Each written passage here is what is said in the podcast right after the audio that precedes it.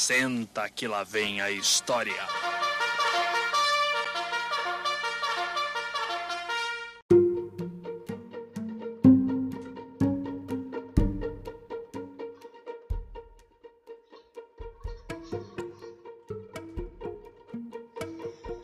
Fala galerinha, aqui quem tá falando é Dessa Nascimento e vamos continuar com a leitura dos clássicos.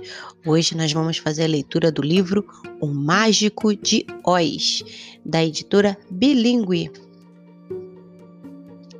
De repente, uma ventania girando em um redemoinho fez voar tudo do sítio onde vivia Dorothy, o casal de tios e o cachorro Totó. Não deu tempo para a menina e o bichinho correrem ao abrigo. Assustados, Dorothy e o cão, miúdo, entraram na casa de madeira para tentar se proteger, mas não foi uma boa ideia. Violento vendaval arrancou do chão a pequena moradia e os levou para bem longe dali.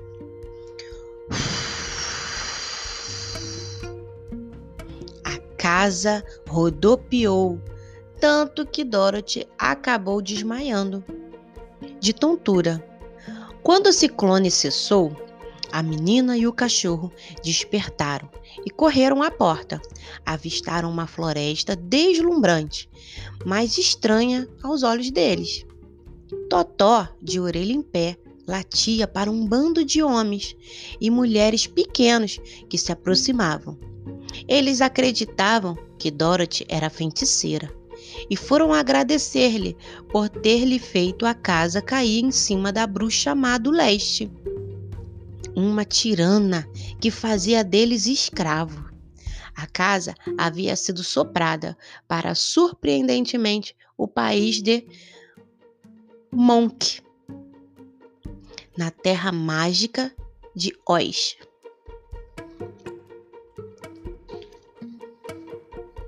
Ao desconfiar que estava perdida, distante do sítio dos tios, Dorothy caiu no choro. Berrou tão alto que a bruxa boa do norte veio saber o que estava acontecendo. Como faço para voltar para minha terra? Choramingando Dorothy.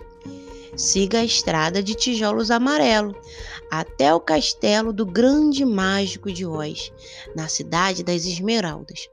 Só ele poderá ajudá-la, orientou a bruxa boa do norte. Tome cuidado, mocinha. A viagem é longa e há muitos descaminhos perigosos, alertou a bruxa boa. Depois, para proteger Dorothy de qualquer mal, beijou-a no rosto e deu-lhe um par de sapatos mágicos de prata. Calçados que eram da bruxa má do leste, agora falecida. Sem ter outra saída, mesmo com medo do caminho desconhecido, Dorothy e o Totó se foram pela estrada de tijolos amarelo. Ali se lastimaram, não adiantaria. Dorothy calçou os sapatos mágicos, pegou uma cestinha de pão e em seguida ela e o Totó saíram atrás do mágico de Oz. Andaram quilômetros até chegar numa, num milharal. Ao subir na cerca, a menina avistou um espantalho no alto de uma vara fina. Estava ali para afugentar os pássaros devoradores de espigas maduras. Para surpresa de Dorothy, os latidos de Totó, o boneco de palha, desembestou a falar. Você fala? abismou-se Dorothy. Claro, respondeu o boneco de palha de milho de roupa de gente. Na minha terra, os espantalhos não, não, não fala, só espanta. Admirou-se a menina. Pois é, disse o espantalho. Estou cansado dessa vida. Dia e noite pendurado e só espantar. Se pelo menos eu tivesse um cérebro para poder aprender a pensar Dorothy teve uma ideia. Convidou-o para procurar com ela e o Totó o mágico de Oz. Quem sabe ele te dá um cérebro? Melhor arriscar do que ficar aí parado, né? Espantando aves esfomeadas, disse Dorothy. O espantalho aceitou o convite de Dorothy e foram os três à estrada de tijolos amarelos. Depois de horas andando, o caminho enveredou-se por uma floresta fechada e escura. E o breu fez mais ainda a noite, sem estrelas, sem lua, chegou assustando todo mundo. Em certa altura da mata, encontraram uma casinha feita de troncos, galhos cortados. Então resolveram dormir ali até o amanhecer. Dorothy e Totó deitaram numa cama de folha seca e pegaram no sono. O espantalho, como não sabia dormir, ficou em pé esperando o sol raiar. De manhã, um susto. Ao descerem para beber água no rio, que ficava perto da casa onde pernoitaram, ouviram um gemido assustador. Quietos por trás da árvore, Dorothy, Totó e os espantalhos foram espiar. Viram um homem de lata, enferrujado, com um machado na mão, quase uma estátua. Você quem é que geme? Aproximou-se a menina. Eu mesmo. Chorei tanto porque a bruxa amada Leste atrapalhou meu amor que as lágrimas enferrujaram meu corpo. Vocês podem me salvar?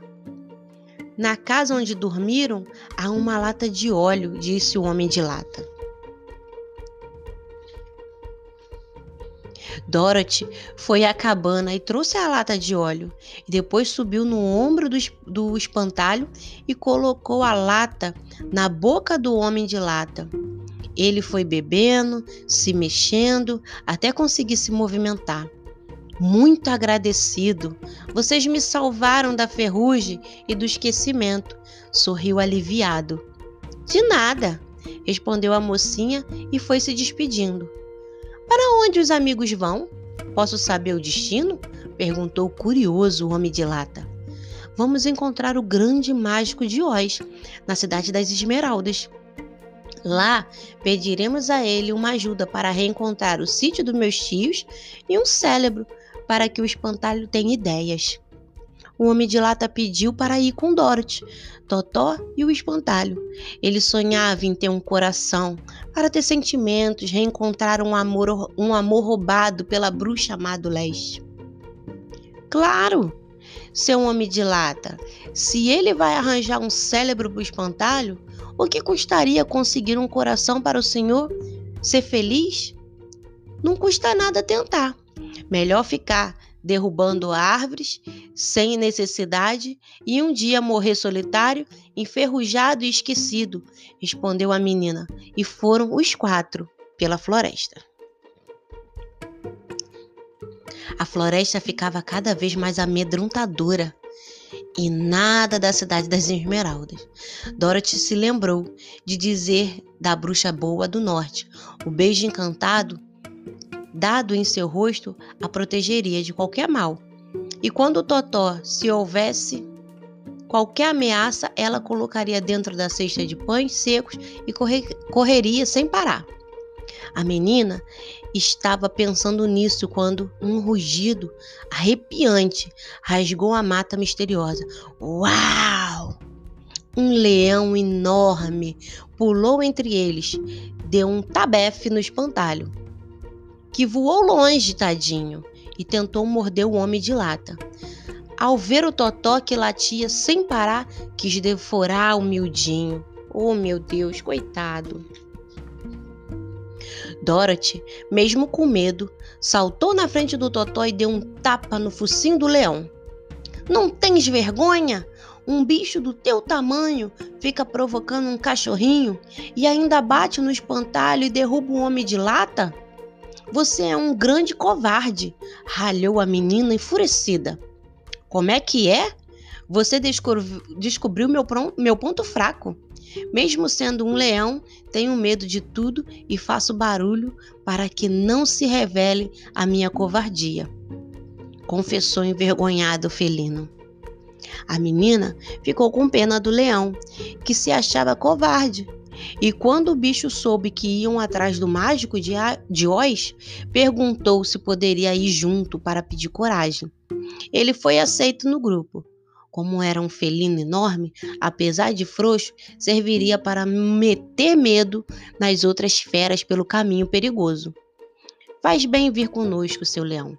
Melhor do que ficar aqui, fingindo ser valente, vivendo de aparências. Encorajou Dorothy e foram os cinco em, em busca do mágico de Oz para resolver a vida de cada um. Passaram dias caminhando pela estrada de tijolos amarelos, no meio da floresta sombria. Junto enfrentaram perigos mais medonhos e cada um foi encontrando a solução para vencer os ob obstáculos. Conseguiram transpor abismos sem pontes, navegar rios cal caudalosos, encontrar comidas e bebidas, enfrentar noites geladas e até a paisagem mudou. E para alegria dos cinco amigos, o palácio do grande mágico de Oz surgiu no horizonte. Mas não foi tão fácil marcar um encontro com o misterioso mágico. Antes, por imposição estranha do mágico, tiveram que enfrentar outros desafios arrepiantes. O pior deles foi derrotar a bruxa maléfica do oeste e dominar os macacos alados, mas conseguiram. Depois de terem cumprido as tarefas exigidas pelo mágico de Oz, voltaram para ele para que ele cumprisse o que havia prometido. Fazer Dorothy voltar a viver com seus tios, conseguir o cérebro para o espantalho, um coração para um homem de lata, a coragem para o leão covarde. Depois de muita dificuldade, finalmente, o mágico de Oz resolveu recebê-los na sala do trono do palácio. Ninguém nunca havia ido ali. Os moradores da cidade das Esmeraldas só ouviam falar da voz do mágico e acreditavam em seus feitos, aparentemente sobrenaturais. Acreditavam em tudo que diziam dele, mesmo sem vê-lo. Mas Dorothy e seus amigos acabaram descobrindo que o grande mágico de Oz era um homem mirradinho e sem poderes divinos. Era uma farsa um ventríloco, um artista aposentado de circo que trabalhava com bonecos. Por isso, sabia fazer alguns truques. Por temer as maldades das bruxas maléficas do oeste contra ele e seu povo, espalhou que era enorme, um gigante terrível cheio de poderes. Assim, mantinha sob ameaça.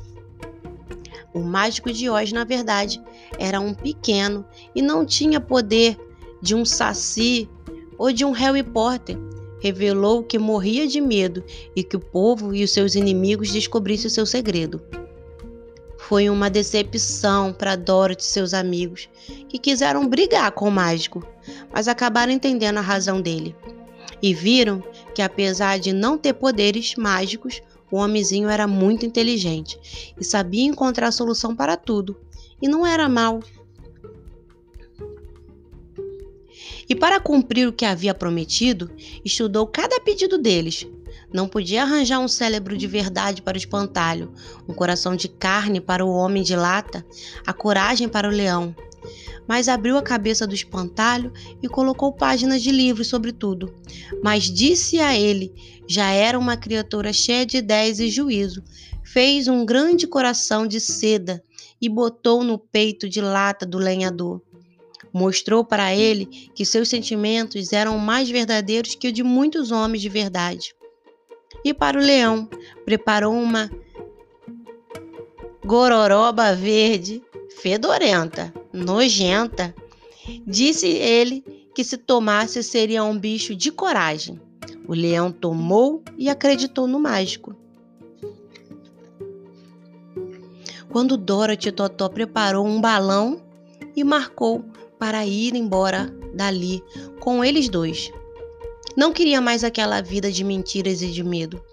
para que o povo não ficasse desamparado, nomeou o idealista Espantalho governador da cidade das Esmeraldas. Mas no dia marcado para ir embora, Totó correu atrás de um gato e a menina foi resgatá-lo. Ao voltar para subir no balão, o vento forte deu o mágico e se foi sem Dorothy. E o seu cão miúdo, Dorothy, chorou horrores. Não queria viver ali.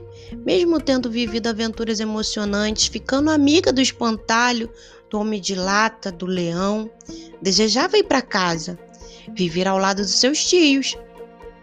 Seus soluços foram tanto que a Glinda, a bruxa boa do sul, surgiu para a menina.